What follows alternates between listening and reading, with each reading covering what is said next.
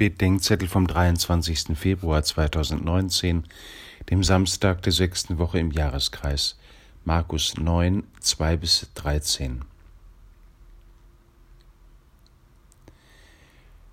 Das ist mein geliebter Sohn, auf ihn sollt ihr hören. Heute bin ich auf einer Taufe. Der Täufer fragt die Eltern, was erbittet ihr von der Kirche Gottes für Kaspara? Die Eltern den Glauben. Aha, werden jetzt viele denken, und ihr glaubt tatsächlich, dass sie den von der Kirche bekommt? Was heißt das, die Kirche für Kaspara um den Glauben bitten? Es heißt erstens darum bitten, dass ihr gesagt wird, was die Liebe Gottes ihr sagen will.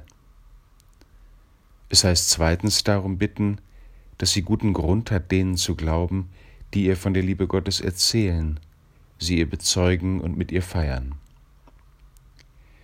Es heißt schließlich, die Bedingungen dafür zu schaffen, dass sie dem begegnen und mit dem verbunden leben kann, von dem die Stimme auf dem Berg den Jüngern sagt, das ist mein geliebter Sohn, auf ihn sollt ihr hören.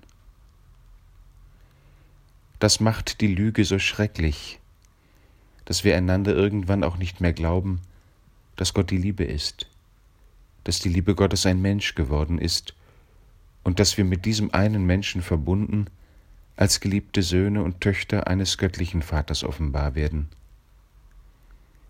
Die einzige Hoffnung für die in Lügen verstrickten, seien es die Belogenen oder die Lügner, besteht darin, ihm und einander zu glauben, dass er uns die Wahrheit sagt, dass die Lüge nicht das letzte Wort hat und dass sein Ja zu uns und der kleinen Kaspara mächtiger ist als der Tod.